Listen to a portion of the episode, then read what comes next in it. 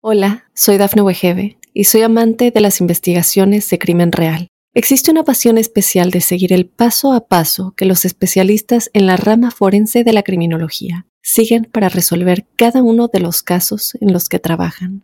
Si tú, como yo, eres una de las personas que encuentran fascinante escuchar este tipo de investigaciones, te invito a escuchar el podcast Trazos Criminales con la experta en perfilación criminal, Laura Quiñones Orquiza en tu plataforma de audio favorita.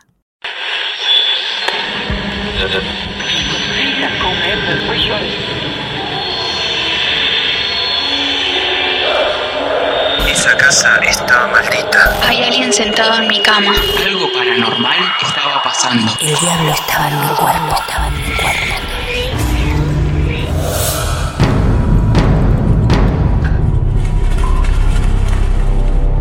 Amigos y amigas, buenas noches. Están escuchando esto de noche, ¿verdad? Desde Mar del Plata a cualquier parte del mundo, esto es un nuevo episodio de Martes de Misterio. Mi nombre es Martín Echevarría, arroba Martín de Radio. Así me pueden encontrar por las redes sociales y los invito a que nos entreguemos a un nuevo caso. El caso Eugenia. De esas historias que reúnen tantas, pero tantas experiencias que muchas veces ustedes se sienten personas diferentes al resto del mundo y se creen casi únicos. Pero en este club han descubierto poco a poco que dejan de ser extraños, porque para eso estamos, para reunir cada uno de los casos que los llamamos experiencias reales. Creo que todos y todas estarán ansiosos y ansiosas de conocer el caso Eugenia, pero antes tengo que decirles que particularmente este episodio es presentado por nuestros amigos de NordVPN Seguramente muchos de ustedes cada vez estarán más preocupados y preocupadas por los delitos cibernéticos, con personas que roban datos privados e invaden tu privacidad.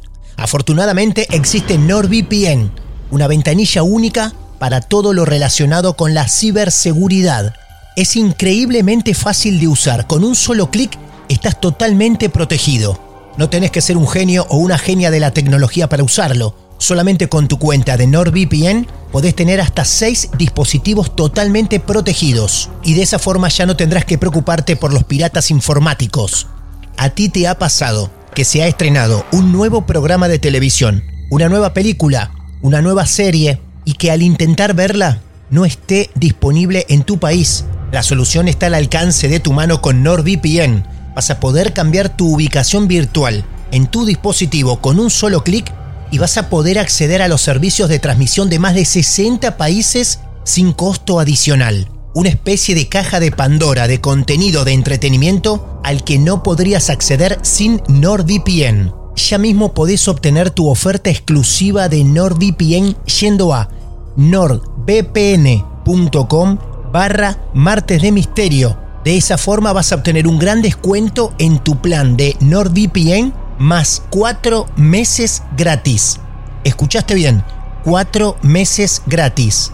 Es completamente libre de riesgos con la garantía de devolución del dinero a los 30 días si no estás satisfecho con el servicio. En la descripción de este episodio vas a encontrar el enlace directo a la oferta exclusiva nordvpn.com barra martes de misterio y accede a un mundo sin límites lleno de posibilidades.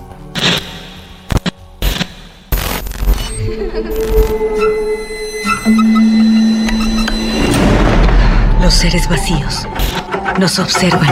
Hasta hoy se registran muchos reportes de actividad paranormal en él. Veo cosas que no puedo explicar. Hay alguien sentado en esa silla. Está aquí. El misterio está fundamentado en el silencio. Pero ya es hora de hablarlo entre todos. Esto es Hay alguien en la casa. De Misterio. Es divertido asustarse a veces, ¿no?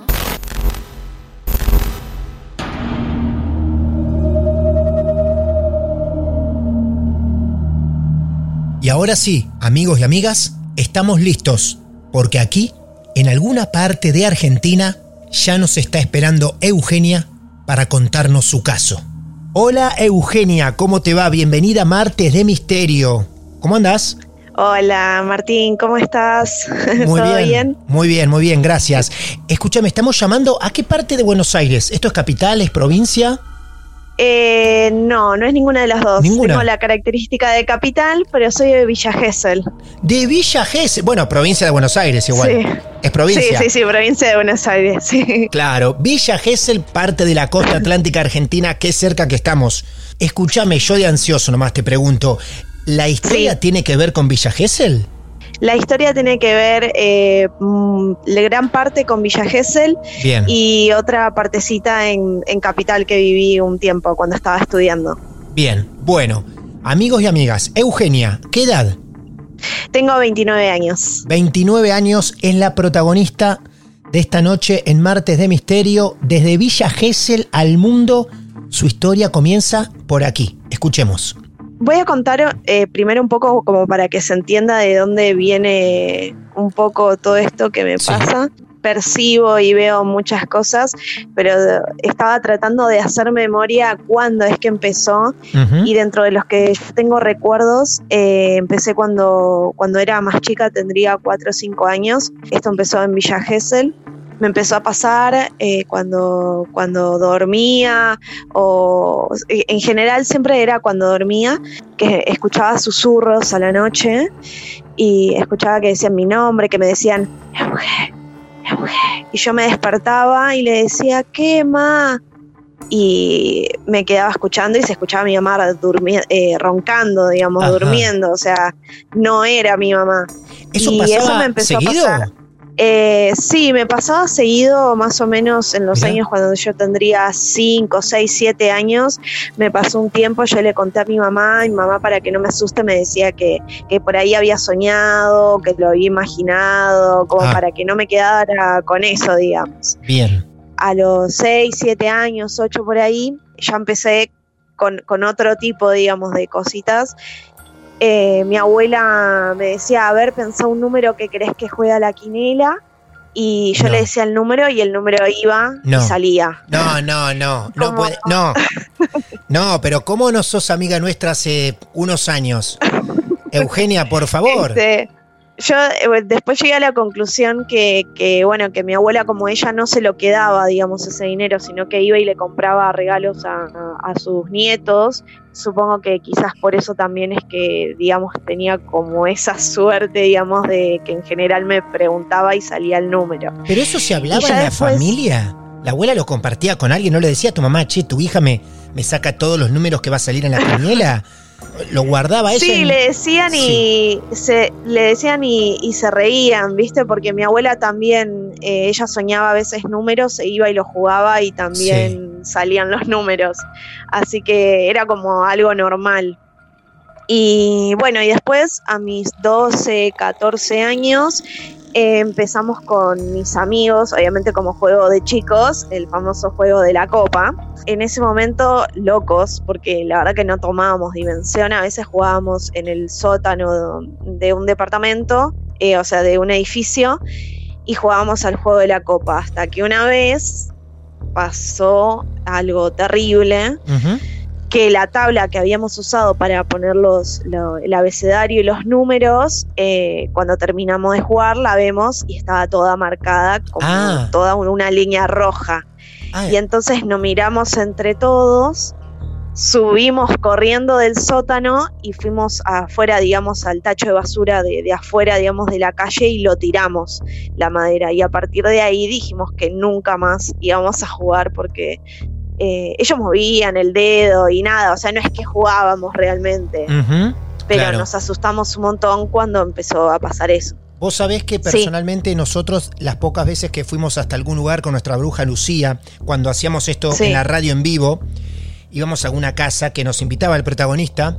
Recuerdo que una de ellas fue un capítulo que llamamos Posesión Nazi. En una de las sesiones que hicimos de, Sí, de la Ouija, si bien no hubo un contacto tan claro, más tarde, ya Sí. con Lucía en su casa, mira el tablero de la Ouija y se Sí. marcó, quedó marcada. No con algún color tenue rojizo, como si fuera un hilo de sangre, no, pero sí Claro. notoriamente marcado el tablero que hasta ese momento no estaba. unas horas después de habernos ido de la casa, me manda una foto Lucía y me dice, mirá el tablero de Ouija. Y también quedó marcado. O sea que es algo que lo puedo recontra afirmar porque nos ha pasado en, en vivo a nosotros, tal cual. Imagínate nosotros siendo chiquitos, eh, la idea que teníamos nos reasustamos y dijimos no le contemos a nadie, no Claro. hay que decirle a nadie, viste, nos reasustamos. Después a mis 14, 17 años, o sea, más o menos toda esa época pasan una serie de cosas, yo me voy a vivir a la casa de mis abuelos. Acá es donde empiezan las cosas más heavies.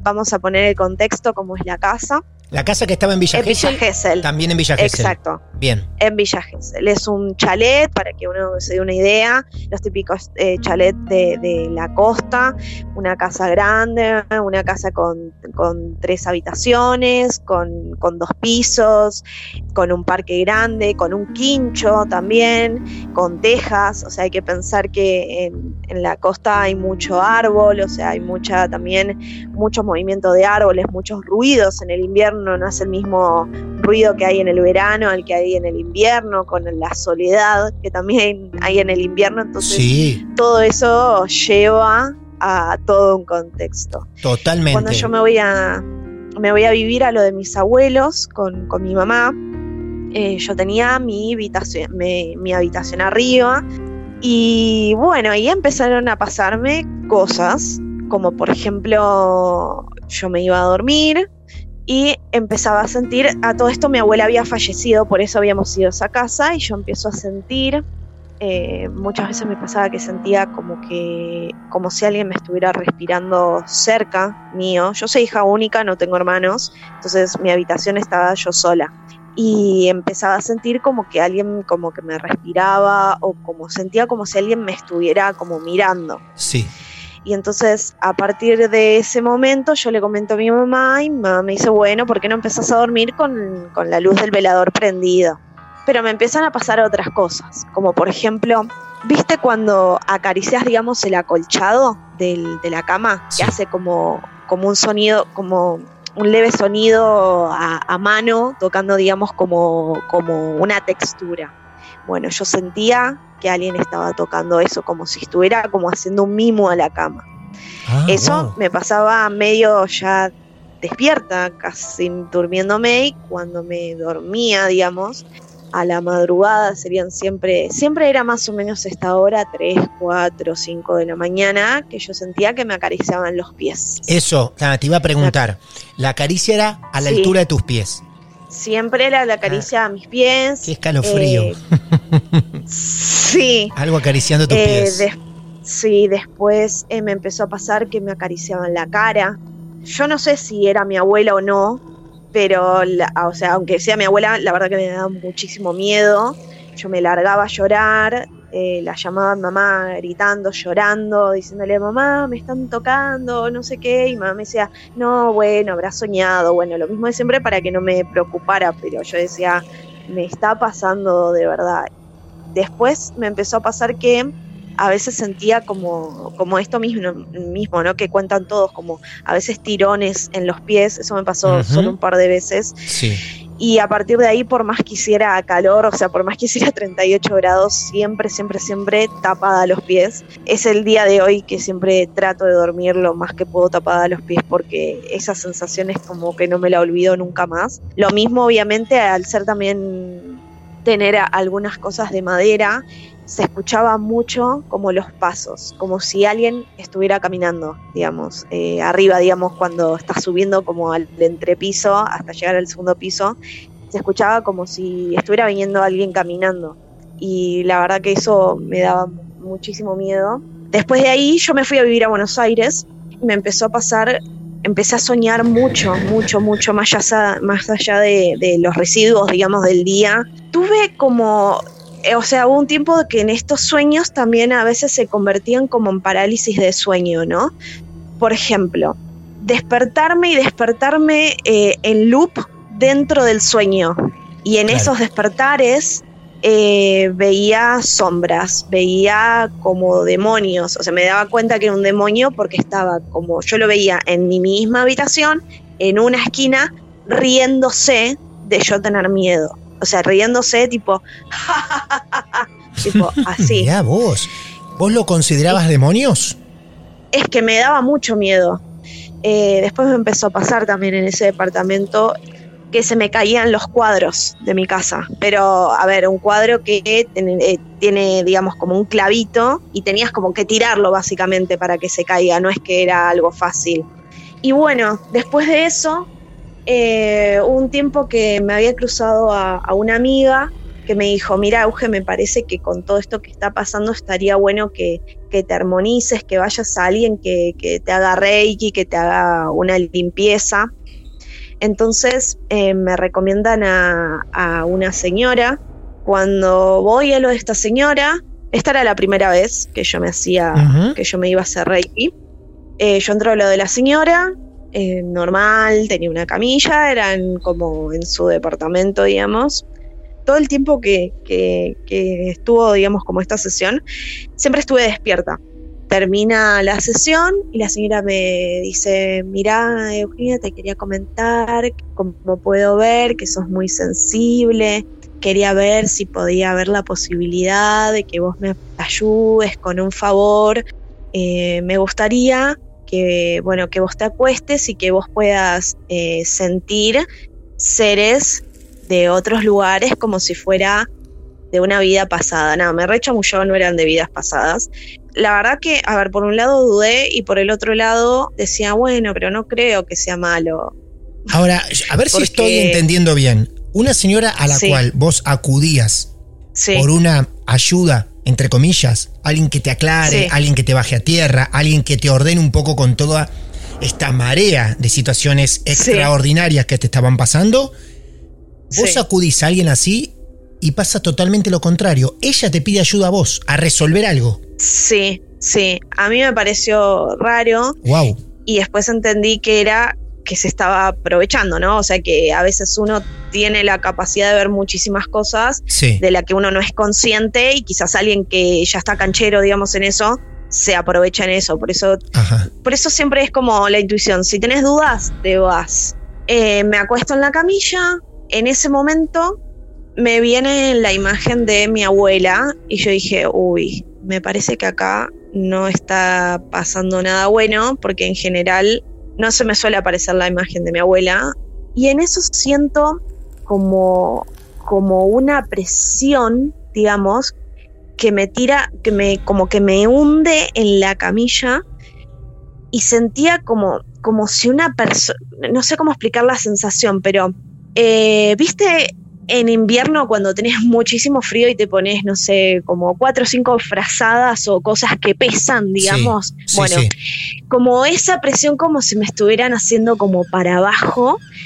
Y ahí en ese momento intenté decirle a la intenté, porque ahora te voy a mostrar cómo, cómo hablaba, intenté decirle a la señora que no quería más eso. Y le dije, por favor. Y era como que no me sal, no podía hablar, o sea, no, podía, no tenía habla. Y le digo, por favor, me quiero ir. Cuando logré decir me quiero ir, dije, ay, e-", era como, como si hubieran pasado, no sé, como eternidades terminar de decir eso. Sí. Y entonces en ese momento la señora como que se asusta y me dice, ay, ¿qué te pasó? ¿Estás bien? Le digo, no, me quiero ir, me quiero ir, me quiero ir, me quiero ir. Y me dice, pero ¿estás bien? ¿Viste algo? No, me quiero ir. Le digo, me quiero ir a mi casa. Bueno, está bien, bueno, la próxima vez, me dice, esta vez no, no te voy a cobrar nada, va a ser una sesión gratis. O sea que nunca llegaste a entender qué era lo que ella quería. Qué era lo que ella quería y qué es lo que estaba pasando. Cuando yo me voy de ahí, me voy súper mareada.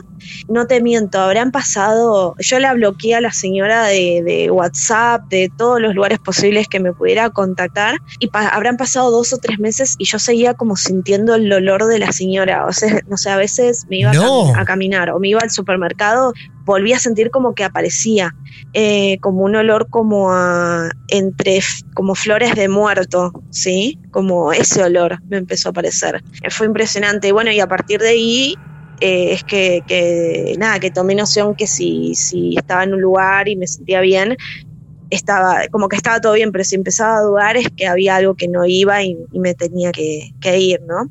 Este, bueno, a todo esto, eh, yo había fines de semana que yo volvía, digamos, a mi, a mi casa de, de Villa Gesell, a esta casa, a este chalet.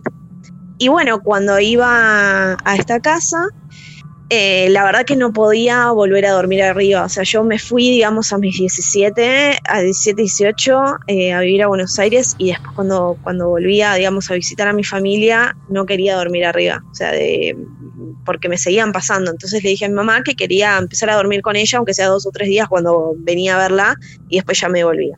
Me empezó a pasar que la casa era, cada vez que yo iba, como si me quisiera como echar, digamos, ¿no? Por, por ejemplo, no sé, llegaba y a las dos o tres horas empezaba a tener dolores de cabeza eh, y fiebre, levantaba fiebre, fiebre, fiebre, fiebre, fiebre, pero de la, yo, yo nunca, no soy de tener fiebre. Eh, y yo decía, fa, vengo de vacaciones, tipo una semana y voy a estar enferma. Claro, yo no, sé, no me daba cuenta de que era la casa. Y para, digamos, como para, para coronar todo esto, en el 2020 eh, pasa lo, esta situación de, de, COVID, bueno, que ya todos sabemos. Me dice, Euge, ¿por qué no te venís estos 15 días que va a estar cerrado y te quedas acá en casa? Bueno, voy 15 días. Bueno, resultó que después, obviamente, fue mucho más Mucho más de 15 días el encierro, claro, sí. En todo ese tiempo, eh, yo me agarro COVID. Entonces, en ese momento había que aislarse y aproveché y dije, mi mamá me dice, bueno, vas a tener que ir arriba y vas a tener que quedarte a dormir arriba. Y yo le dije, no, mami, es que no quiero volver a dormir ahí. Vos sabés las cosas que me pasaban. Y me dice, mira, que vos tenés que superar los miedos. Y yo le decía, pero no es que yo tengo miedo, sino que me pasan cosas que me dan miedo. Claro. Me decía, bueno, lo tenés que superar y además, bueno, nada, tenés COVID, tenés que estar arriba. Entonces dije, bueno, me voy a tomar de coraje y me voy a quedar ahí. Bueno, ¿para qué? ¿Para qué? Un festival. Cuando mi mamá me llevaba la comida y eso, cada vez que me veía me decía, Euge, ¿cómo tenés las ojeras? Tenés las ojeras negras. Entonces yo iba en el espejo, me miraba y yo me veía bien, o sea, no, no me veía mal y cada vez me veía como más, o sea, más allá de, tener fiebre y eso, o sea, era como diferente, ¿no? Lo que, lo que se ve que mi mamá me veía como yo me veía. Claro, aparte no era que vos te notabas mal, mirá, al contrario, no, yo no me notaba mal. Tu mamá te veía mal. Sí. Claro. Tal cual, me venía con ojeras como negras, viste, hasta abajo. Y a la noche me empezó a pasar, yo tenía el los famosos espejos, un espejo tenía en la habitación, eh, y yo no lo tapaba. O sea, como ah. una tonta, yo ya sabía, eh, ya sabía que había que taparlos, o sea, pero no lo hacía. Y eh, me empezaron de vuelta a tocar los pies arriba, a tocarme la cara, empecé a ver cómo las figuras entraban adentro del espejo, volví, tapé el espejo cuando empecé ah, a ver eso. Y cuando tapé el espejo, se ve que no gustó, ¿no? O sea, primero que yo esté en la casa, o sea, que me quede mucho más tiempo de que el, habitual que estaba, y me empezaron a molestar, ¿no? Yo termino de tener, eh, o sea, termino, digamos, como mi, mi, mi, transcurso del COVID, digamos, y mi, mamá, y mi mamá se agarra COVID. Entonces mi mamá se encierra en la habitación de abajo y entonces estaba yo, digamos, llevándole la comida y eso. Pero bueno, seguía durmiendo arriba. Y en una noche, ya yo ya harta, porque yo ya venía soportando, imagínate que, yo tenía calor, digamos, o sea, era invierno, yo tenía calor eh, corporal, o sea, el calor, o sea, yo transpiraba a la noche, o sea, transpiraba y yo decía, no, por favor, yo tenía que terminar esto porque me despertaba en el medio de la noche súper con miedo después de sentir que me tocaban o que me soplaban en el oído o que me hablaban o que escuchaba como muchísimas voces. Yo decía, basta, necesito que mi mamá se cure y bueno, eh, llegó esa noche en particular, me despierto, empiezo a tener como estos sueños en loop que me despierto y me despierto y me despierto y me despierto y nunca me despierto en la vida real, sino que me despierto en sueños. Y en una que me despierto, veo a, un señor, la cara muy flaca, muy, muy flaca, como decirte, como si fuera casi como puro hueso, eh, de color blanco el señor. Y, o sea, yo abro los ojos en este, entre comillas, sueño. Y cuando lo veo, me quedo mirándolo. Y lo primero que me sale decirle es, eh, vos sos eh, de verdad. no sé por qué, le pregunté eso y me dijo, sí. Y cuando termina eso, abro los ojos y cuando abro los ojos empiezo a escuchar voces, ¿no? Y empiezo a escuchar voces como este tipo de voces y de repente un como riendo, riéndose, Qué bárbaro, ¿no? qué bárbaro, La sí. risa esta es como, como disfrutando. Y claro, eran las 3 de la mañana, yo sola arriba, y me largué a llorar y estaba, entonces le, le, le digo a mi mamá, le toco la puerta y le digo, mami, por favor, me quiero ir a dormir con vos, me quiero dormir con vos, por favor, por favor. Y empecé a escuchar muchísimas voces como, no te vas a poder dormir, no vas a ser, no, nadie te va a creer, eh, vas a seguir escuchándonos porque queremos que te vayas. Y bueno, todos así, muchísimas voces. Y en eso mi mamá me dice, pero ¿qué pasa? ¿Qué pasa? Me dice, pero es que tengo COVID. Y le dije, no me importa, no me importa. Le digo, necesito que se termine, que se termine esto, que me dejen de molestar, necesito que se vayan, que... Bueno, a todo esto a mi mamá también le pasaban un montón de cosas, de que se le rompían todo el tiempo cosas, de que estaba enferma todo el tiempo, como, como, como mucho a ella. Creo que principalmente era ella más que a mí, pero yo al, al sentir, digamos, todo esto era como mucho peor. Y ahí era, ¿no? Todo esto, por favor, necesito que se vaya, por favor. Y yo le decía, mami, yo te juro que escucho voces, pero no, no son voces de, de- de estar eh, mal psiquiátricamente. eh, Y seguías a escuchándolas. despertarla, decirle, sí, Claro. seguía, seguía. Y yo, mi mamá me decía, bueno, Euge, para de llorar, quédate tranquila. No, le digo, es que está. Y yo empecé a sentir a esa, como a esa, mm, como esa entidad que estaba, ¿no? Y cuando yo miro, digamos, a la habitación, porque esto era la madrugada, como te digo, 3, 4 de la mañana, y como era invierno todavía no había amanecido, veo justamente como a este señor, que todos, señor, vamos a decir la entidad, señor, que todos ven, eh, una figura negra, toda alta, eh, y que estaba, digamos, con los ojos rojos mirándome y se reía. O sea, se reía, se reía eh, la puerta, digamos, de la habitación de mi mamá. Yo ya estaba, digamos, en la cama con mi mamá mi mamá decía, bueno, tranquila, todo va a pasar, rezar, rezar a Dios. Me decía, vas a ver que, te va a ayudar. Y en eso me decía, bueno, me dice, bueno, yo ahí yo ya me había calmado, pero seguía sintiendo que eso estaba como cerca, ¿no? Como yo ya no lo veía más, pero lo sentía la sensación como en el pecho. Y las voces me habían calmado. Mamá eh, se queda, viste, como acariciándome la cabeza, me dice, bueno, Euge, todo va a estar bien, dame la mano, dormite. Cuando me dice dormite, yo intento dormir, cierro solamente los ojos y me empieza de vuelta a venir todas las voces, no te vas a poder dormir, queremos que te vayas de la casa, no queremos que estés más, andate, andate, andate, andate, todo así, ¿no?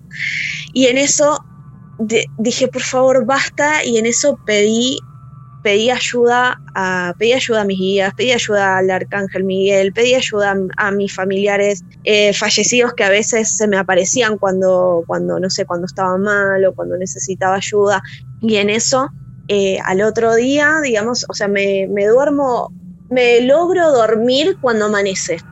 Cuando amanece es como si eso se fuera. Y al otro día me dice, bueno, esta tía que, me, que es así sensitiva, me dice, mira, tengo una persona para recomendarte que él hace limpieza. ¿no? Limpieza de todo esto, ¿no? Limpiezas de casas y hace limpieza personal. Bueno, justo da la casualidad que esta persona es de Buenos Aires y mm, al otro día yo tenía que ir a, irme a Buenos Aires y cuando voy a Buenos Aires eh, me realiza toda la limpieza, bueno, él me comenta, me, me dice el nombre como de esta entidad que era que, que me estaba, que estaba, digamos, que tenía como pegada, que ya no era ni siquiera una entidad, era como una especie de, de demonio, digamos, como una escala, me dijo el nombre, pero te soy sincera, como, como me dijo, me lo olvidé porque quería que se vaya de mi vida pero fue impresionante en el momento de la limpieza. Empecé a sentir, eh, vieron que yo comenté antes esa sensación de pesadez, Sí. cómo se me iba como moviendo todo el cuerpo, ¿no? Ajá. Porque iba como pasando a distintas partes de mi cuerpo. Primero fue en la, en, en la mano, empecé a sentir la mano que se me agarró todo un calambre. Esto en me medio de la limpieza. como- Sí, en el medio de la limpieza. Yo era, yo estaba siendo consciente en el medio de la limpieza y me pasaban dos emociones, ¿no? Bueno, me re- primero me empecé a reír mucho, o sea, Sí. Carcajadas, o sea, carcajadas, pero eh, que a mí me llamó la atención. y en ese momento me dijo, no le prestes atención a las carcajadas, liberate, me empezó a decir él, ¿no? Como, y él me hacía, bueno, símbolos eh, en, en, mi espalda, me hacía símbolos. Pero Eugenia, escúchame, espera un segundo porque quiero profundizar en esto. Quisiera saber cómo se llevó adelante esta limpieza. ¿Te sentó, te acostó? ¿Qué, ¿qué cosas puso Em, alrededor? porque lo que estás hablando prácticamente roza un Sí. exorcismo. Sí, podría llegar a ser. Eh, es una persona que hace mm, todo lo que es Tamiana y también eh, sé que hace otras cosas más que trabaja con símbolos. Él puso un- una tela con, con símbolos también y yo me senté sobre esa tela. Sí. Primero fue, digamos, em, yo acostada, digamos, mirando hacia arriba y después eh, dada vuelta, ¿no? Eh, pero él, digamos, nunca me, me tocó el cuerpo ni nada. Siempre fue, digamos, como si me estuvieran haciendo una limpieza de, Reiki, pero con, con símbolos. Y él iba eh, diciendo, digamos, palabras para él y se escuchaba, ¿no? Que bostezaba, que eructaba, eh, mucho, muchísimo eructo, muchísimo, muchísimo. Y bueno, como te decías, tenía todas estas sensaciones. Primero como, sí, el calambre, digamos, de la mano, que se me retorcía la mano toda para atrás. Como para que se den un- una idea, el- el- Sí, el- claro. la posición, digamos, sería como si fuera como un montoncito y ahí eh, dado vuelta, digamos, toda la mano y se me iba todo para atrás, yo no podía controlarlo. Una especie como de calambre, digamos, pero sentía como la pesadez y se me iba moviendo, hasta que en un momento eh, lo empecé a sentir como en la espalda, ¿no? En la parte, toda la parte, digamos, como de la nuca, en esa parte, digamos, todo de la columna vertebral, hasta abajo, hasta que en un momento sentí como si me hubiera sacado la, una mochila de, de mucha carga, de muchísimos kilos, como si me lo hubiera soltado y no lo, no lo tuve más.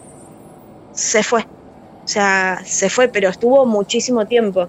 Habremos estado unos 40, 45 minutos, más o menos. ¿Esto con la presencia de tu mamá?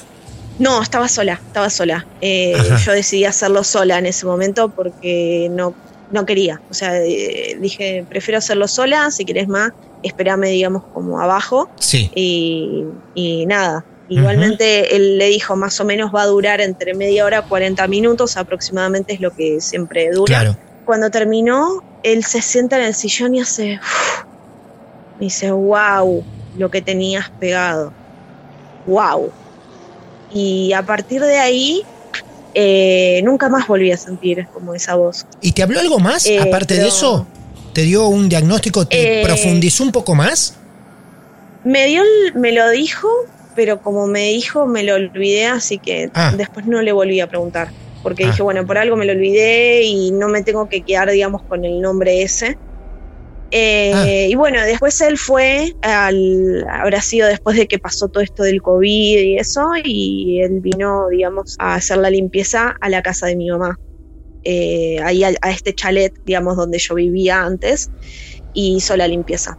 Eh, bueno, yo igualmente ahora vivo sola, eh, va, con mi pareja, mejor dicho, o sea, pero digo, fuera, digamos, de, de esa casa. Y ya no duermo más ahí, pero bueno, ya se hizo una limpieza y está, se nota diferente todo. O sea, se nota que ya no está esa densidad y, y todo eso que, que pasaba en la casa. Es muy marcado que a partir de ahí muchas cosas cambian. O sea que Sí, sí, evidentemente lo que tenías pegado, según él, Sí, sí. era muy fuerte. ¿Ahí mamá se terminó de convencer un poco? Sí, porque en el medio, bueno, ya después de ahí de, de todo eso, yo creo que igual mi mamá me lo decía como para que no me preocupara, como que para que no tuviera miedo, pero bueno, sí, ya me venían pasando muchísimas cosas eh, y a ella también, nomás que por ahí no me las contaba y yo pensé que a mí sola me pasaban. Este, por eso, por eso. Está buenísimo todo esto compartirlo. eh, Claro. y hay que seguir compartiéndolo todas estas experiencias. Así es. Eh, Así es porque nosotros hemos comprobado después de muchísimas entrevistas que la gente empieza a sentirse como algo particular en este mundo, algo aislado cual, sí. y sin quererlo. Hemos sido así como un consultorio paranormal, como a veces lo llamo, mitad en serio y mitad en broma, donde ustedes empiezan a decir, ah, bueno, hay muchos más bichos raros ¿Eh? Sí, Eh, tal en cual. el mundo, es Y mucho que más no común. Solo, y que no solo, bueno, es acá en Argentina, también en otros, en Claro. otros países. Y, Por supuesto. Y bueno, es una, es una locura. Bueno, querida amiga, nueva amiga, recuerdo casi los inicios de esta charla y no me voy a olvidar esos números que adivinabas de la lotería. Así que probablemente la producción de Marte de Misterio se ponga más seguido en contacto con vos de forma privada para que nos adelantes algunos bien. números cuando escasee el dinero. Está bien. ¿Eh? Muy bien. bueno, está bien. Muchas gracias por tu historia y por confiar en nosotros, que es lo principal, ¿eh? No, gracias, muchas gracias. Un beso grande, cuídate mucho. Hasta luego. Adiós. Vaya caso, como le decía recién a Eugenia, un cóctel hermoso. Nosotros lo disfrutamos de una forma, ella lo ha sufrido de otra. Pero acá está, con un final que podríamos decir casi feliz para utilizarnos de canal hacia todos ustedes. ¿Y vos qué esperás para contar tu caso? Sabés que acá te estamos esperando porque de esto nos alimentamos, de los casos reales como el del caso Eugenia y el de cualquiera de ustedes, no importa en qué parte del mundo se encuentren. Nos buscas en redes sociales, arroba martes de misterio, también en mi red social personal, arroba martín de radio. Nos mandás un mensaje directo y de esa forma quedas a un paso nada más de que tu caso se convierta en un episodio nuestro. Solo queda despedirme y de invitarte a vos y a vos también a que nos encontremos una nueva noche en el próximo episodio. Muchas gracias. Lo más alucinante que le pasó al miedo en los últimos tiempos. Martes de Misterio. Hola, soy Dafne Wegebe y soy amante de las investigaciones de crimen real. Existe una pasión especial de seguir el paso a paso que los especialistas en la rama forense de la criminología siguen para resolver cada uno de los casos en los que trabajan. Si tú, como yo, eres una de las personas que encuentran fascinante escuchar este tipo de investigaciones, te invito a escuchar el podcast Trazos Criminales con la experta en perfilación criminal, Laura Quiñones Orquiza, en tu plataforma de audio favorita.